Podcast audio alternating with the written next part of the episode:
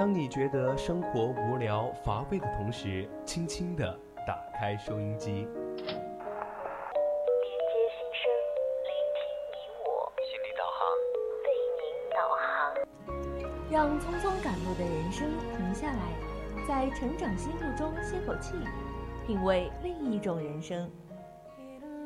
让被生活紧绷的脸在小常识中松弛一下，露出久违的笑容。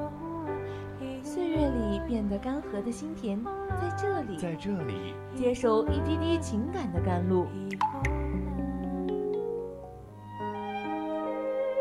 这里是心情驿站，你我的心灵避风港。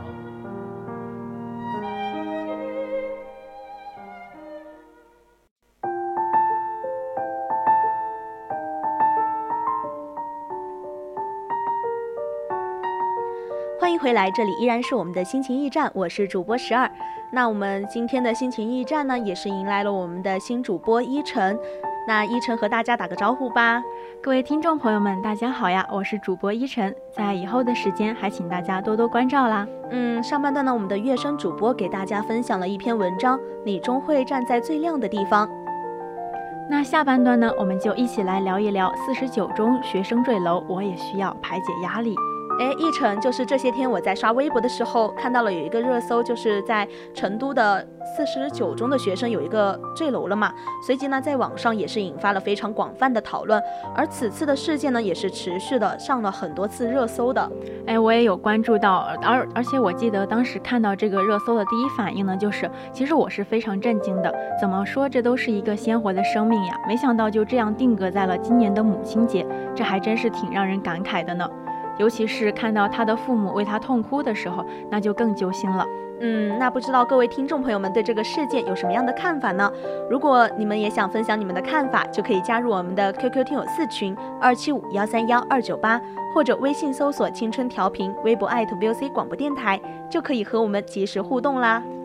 当然，如果您对我们的节目有更多的想法，也可以在荔枝蜻蜓上直接搜索 VOC 广播电台，发表你的评论，就可以快速的了解我们的节目内容，同时也能够收听到我们更多的节目啦。嗯，据我了解呢，这件事情频繁的出现在我们的热搜上面，是因为有很多详细的信息并没有。提前的公布出来嘛？刚开始呢，也是教育部发布了通报，而我们知道，像这种平常的这种事情发生的时候，一般由警方通报的，所以呢，谢姓的网友也是提出了他们的疑惑的。哎，对，没错，就是在事发后的几天，林某的妈妈还在微博上发出了一封，就是说校方没有直接回应她的诉求，所以呢，她对此又产生了一些怀疑。其实呢，这本来应该也就是母亲以为自己突然间失去了自己的孩子，而且不能够接受这个事实，但可是呢，却被一些网友拿来大肆报道。嗯，毕竟我们现在处于一个网络时代嘛，像我们现在都离不开了手机啊、电脑啊什么的。嗯，有时候可能我们上课的时候也是在随时随地的拿着手机，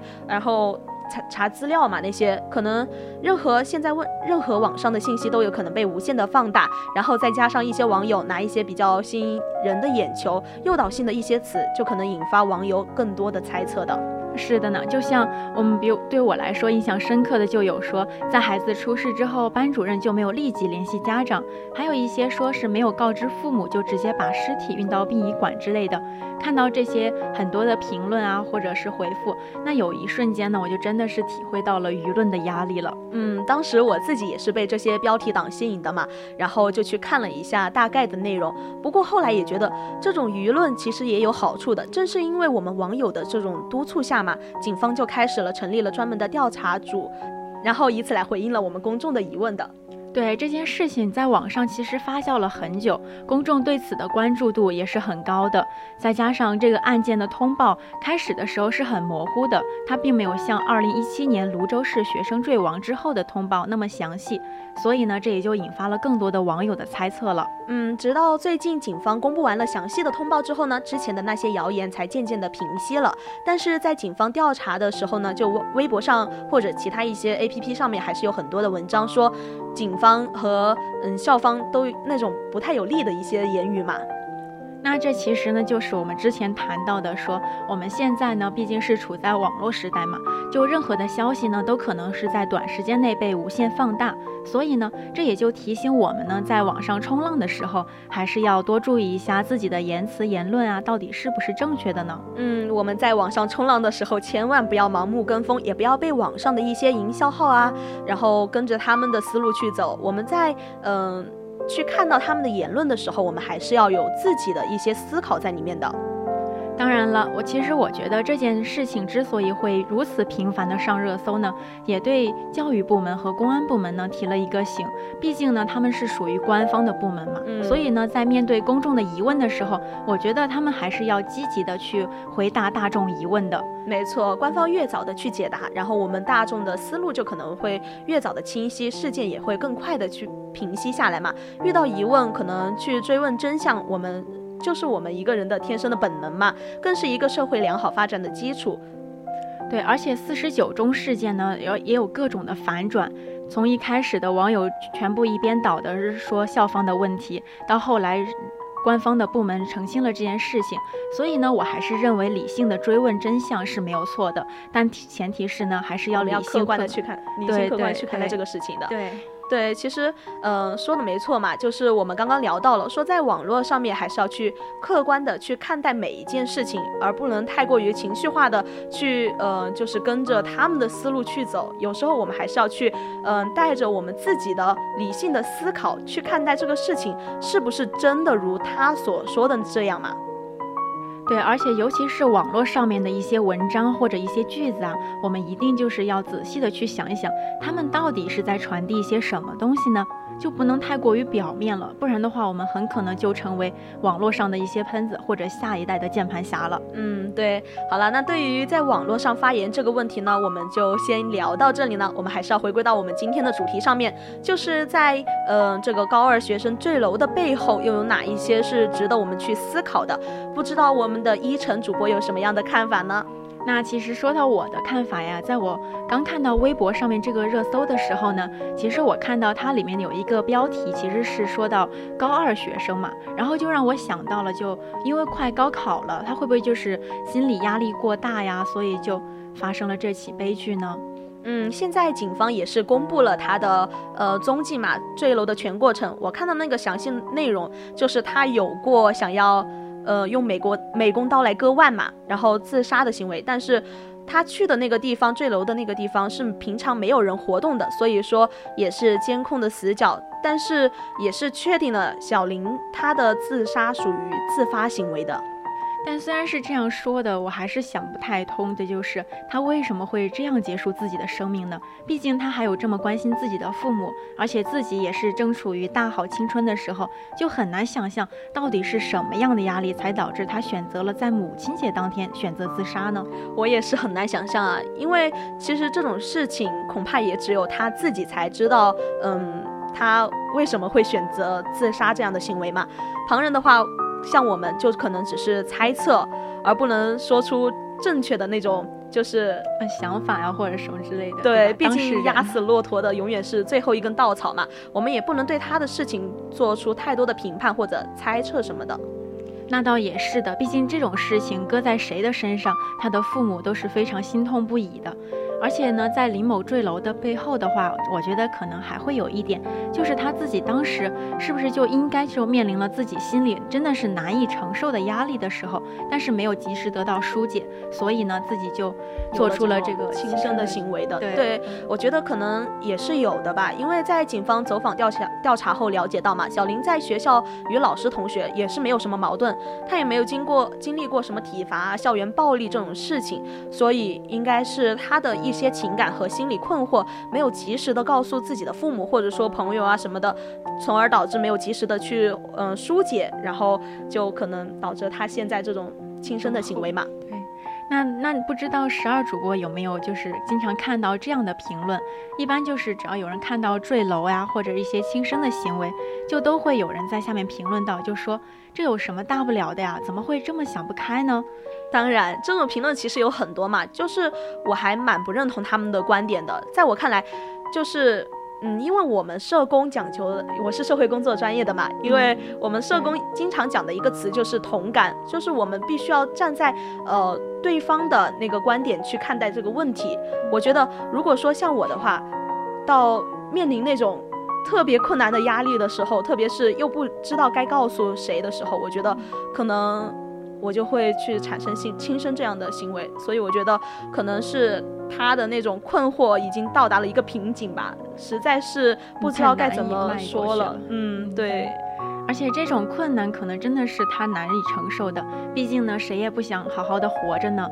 而且这种类似的事情呢，也不是第一次发生了。就很多人都会说是教育体制导致了学生产生了很多压力，但这种压力还是有可能产生新生的想法，但往往一个悲剧的发生的话，应该都是多方面的因素造成的呀。嗯，其实我们发现啊，就像现在很多人一遇到这种事情，就会把锅单方面的归纳于一个因素嘛。但是我觉得凡事无绝对嘛。先要从多方面的因素去分析这个问题，我们可能才会更加客观的去看待这个事情。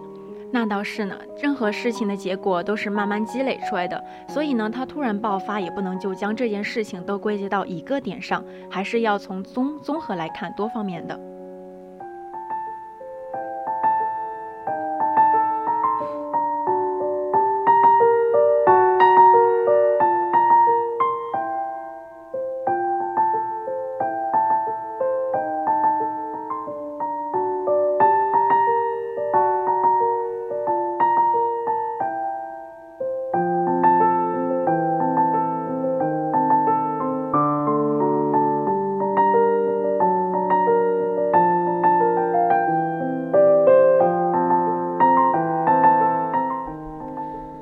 此次小林坠楼呢，虽然说他可能是面临着高考的压力，但如果他的父母及时关注到小林内心的变化的时候，及时帮他疏解这样的情绪，可能就不会出现这样的惨剧了。对，而且在调调查中的时候，警察就发现，其实小林是一个比较内向的人，他平时给同学们的印象啊，也是那种话不太多，就自己做着自己的事情。所以呢，这样的话，可能就给小林让他养成了一种就是不太愿意表达自己的心理，所以呢，他就有可能会产生自己的那种抑郁的想法之类的。就其实我身边也有这样的一个朋友嘛，就是他现在是真的处在抑郁的。就那个已经确诊为抑郁了嘛？状况当中，对，因为他上学期的时候他是我们寝室的，然后上学期的时候他呃，就是晚上他会整夜的睡不着觉，然后他也不跟我们说他的想法，每天早上就是白天的时候表现出来的就是他很开心，然后也会去附和我们说话嘛，但是一到那种嗯晚上的时候，他就会自己一个人很沉默。然后到最后是他妈妈带他去查了心理医医生嘛，然后才呃现在才慢慢好了一点的。其实我觉得就是嗯这种内向的人，其实真的我们应该多去关注一下他们。对，就像之前华晨宇不是也写了过一首歌，就是说好想爱这个世界啊，好像也就是在他抑郁期间的时候，为那些抑郁症患者写的一首歌。然后呢，说到抑郁这个话，其实，嗯，我也想跟各位观众、听众朋友们分享一个故事，就是在我高中的时候，因为在高中的时候，当时可能真的就身边没有经历过什么抑郁症的患者，所以就有一天的时候就突然碰到了，当时他手里还拿了一把水果刀，其实挺吓人的。现在想想，但当时呢，我可能就觉得他是心情不好啊之类的，然后我将我就走过去安慰他，我说我就说同学你怎么了之类的，然后他就说他说就是很难受啊，自己手里还拿了刀啊之类的，然后后来呢，我就一直陪着他，然后在他旁边，直到老师来了上课了之后他才回去，然后但是这件事情其实在我心里还是留下了很深刻的印象的，嗯，因为毕竟对于抑郁的这种患者来说，我们不能体会到他们的想法，可能。但是他们自己内心其实是有很多的想法，但不能跟我们分享出来的。对，就很难说出口吧，因为他们自己积压在心中的那些情绪可能太多了，都不知道该从哪里说起了。但是我们如果就像嗯多去关注他们，多去关心他们，然后及时的去发现这样的情绪，或者说去疏导他们的话，对，给他们一些鼓励帮助。对，然后可能他们就不会说嗯。走向这么极端的形式吧，对，嗯，但是回到我们的嗯话题上来，然后，嗯，可能刚刚就像之前依晨说的，嗯，那种内向的人可能会导致他们抑郁。虽然说可能没有直接的数据表明内向的人更容易治愈，但是在一定程度上来说，我觉得内向的人可能是他们更不。更不加善于去表达他们自己内心的想法的，所以也就可能在自己的心中积压很多的那种压力，直到自己承受不了的时候，就会产生轻生的想法。就像我们之前一晨主播说到的那个拿着水果刀的啊，或者说像我说到的那个同学整夜整夜睡不着觉啊。所以，当我们嗯，就是身边有这样的人的时候，一定要去多给予一些关爱，嗯，对，给予一些鼓励的。那其实呢，从这件事情来看的话，除了自己那林某的心理上受到了很大的压力，除此之外呢，我觉得他还有一个是，就是父母和孩子之间是不是也要多沟通、多交流呢？嗯，对，就不管是自己的孩子是不是面临着高考的压力，或者说其他的压力的话，平时的时候我们都应该去多关注一下自己孩子内心的想法，不要让他一个人去承受那么多的压力，然后还没有人能够。嗯听他倾诉吧，对他也其实每个人都是需要一个倾诉的对象的，只要他能够把自己心里的想法说出来，那他自己的心里可能就会好受的很多了。就像我们现在，呃，就像我们自己有时候会，呃，有一个疑惑，就是我们在收到对方给给予的一个就是秘密的时候，我们往往会跟其他人分享，可能说，嗯。并不会给给很多人分享吧，可能会给一个人说，但是这其实就是我们去疏解我们自己压力的时候，就像他给我一个呃秘密，我觉得我不能说，就藏在心中，就会有很大的压力啊。我觉得那种是就你要保密，但是呢，你又想要把它说出去，让你自己心里舒服好受一点，因为有时候那个秘密真的是你也觉得很难受啊，你听了你压在心中会很难受，这个时候你就可能会去给别人说一下，然后。嗯，来倾诉自己心中的压力嘛？那个，嗯，对。而且呢，在我们成长的时候呢，无非也就是想以最小的阻力呢去探索最大的世界。所以呢，如果有压力的话，我们就会把我们困在牢笼里，让我们的每一天都活得很小心。那这样的话，生活中大部分的精力都消耗在处理那些消极的情绪上面。这样的话，往往最后结果就是给自己往前走的每一步呢，都平添了一些阻力。嗯，说回来，我们聊到我们今天最重要的话题，就是我们要如何的去对待压力。压力其实很常见，所以我们去探讨解决的方法是很重要的。嗯，其实呢，我们如何看待压力，将在很大的程度上决定压力对我们的影响。通常呢，我们对面对一个压力话，就有两个反应的模式，一个就是我们与压力去对抗，然后另一个的话就是我们选择去逃避它，就不理它的那种。嗯，就像我经常就是看到老师布置作业了，我觉得好难呀，我不想做，真的，这就是我去逃避逃避吧。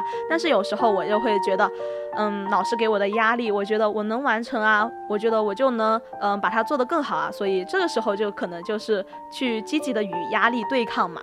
对，像说到压与压力对抗的话，那其实之前呢，就我高数嘛，高数一直都不好，真的是差学高数啊，你还学？对，大一上学期要学啊，然后我觉得你好惨啊，我都没有学过高数。对，我就觉得那个学高数真的是对于这种我这种文科的脑子来说太难了。然后到最后期末考试的时候，老师就说你们一定要好好听最后几节课，一定要认真听。但是在之前写作业的时候呀，还是之平时的时候，那个高数简直就是。是要让我痛不欲生的那种，我知道，就是高数真的，嗯，对于一个文科生来说，真的很难很难。因为我从来没有想过我自己会学高数，所以我也幸好没有碰到过高数嘛。我之前有去，呃，听了我同学的一堂高数课，我觉得那简直是听天书，真的好难呀，那完全字字母都不认识的那种。对对，